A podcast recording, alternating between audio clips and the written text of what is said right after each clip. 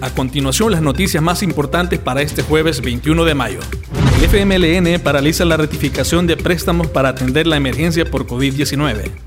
El grupo parlamentario del FMLN, representado por las diputadas Elizabeth Gómez y Rina Araujo en conferencia de prensa, aseguraron que ese instituto político aún no está listo para rectificar los préstamos gestionados por el gobierno para reforzar el presupuesto y solventar los gastos ante la emergencia sanitaria por lo que atraviesa el país. Sobre la posibilidad de desmontar paulatinamente el confinamiento, la fracción de izquierda dice que están dispuestos a consensuar una posibilidad que permita abrir la economía lo más pronto posible, no obstante, esperan que se establezcan los mecanismos de diálogo en los que se pueden deliberar sobre dicho tema. Lo expuesto por la diputada del Frente elude el hecho de que el gobierno central ya ha planteado al sector empresarial del país la probabilidad real de abrir la actividad económica de forma escalonada a partir del 6 de junio, siempre y cuando los diputados aprueben este jueves una ley de emergencia más estricta y que permita bajar la curva de contagios en El Salvador.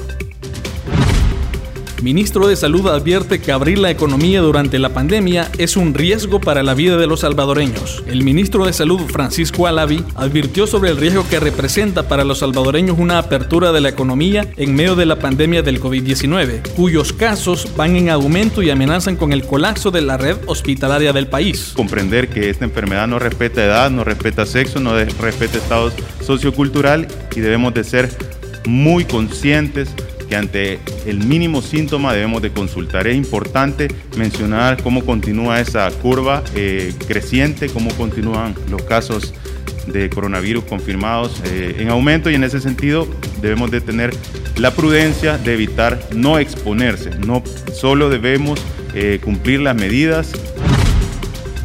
Los controles vehiculares buscan romper la cadena de transmisión del virus, afirma Rogelio Rivas. El ministro de Seguridad, Rogelio Rivas, dijo que los controles vehiculares tienen un objetivo claro, romper la cadena de transmisión del virus y que la población cumpla con la cuarentena domiciliar obligatoria.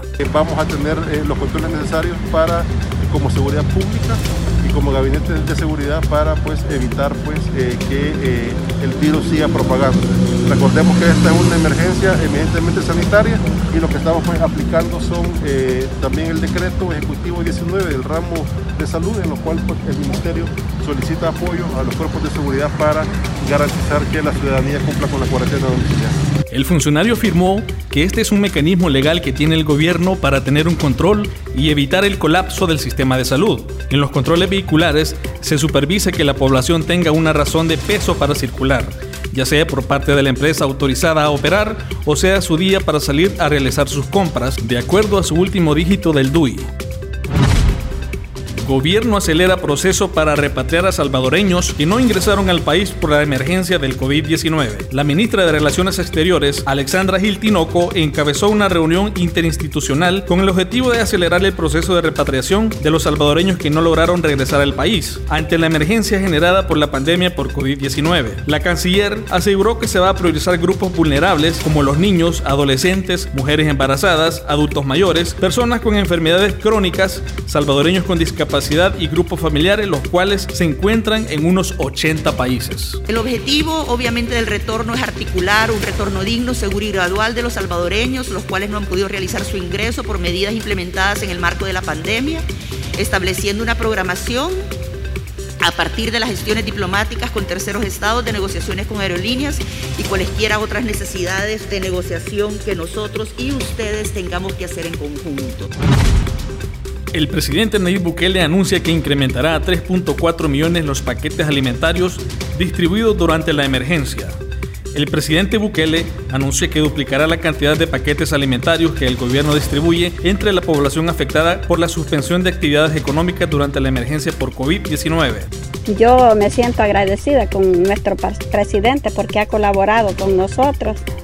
Yo más que todo, yo me siento agradecida, pues no sé los demás, pero yo sí me siento agradecido por estas cositas que los ha regalado. Y pues espero que Dios le, lo bendiga y le derrame bendiciones y pues porque sabemos que estos alimentos se ocupan todos los días. Sin eso no podemos vivir a lo material.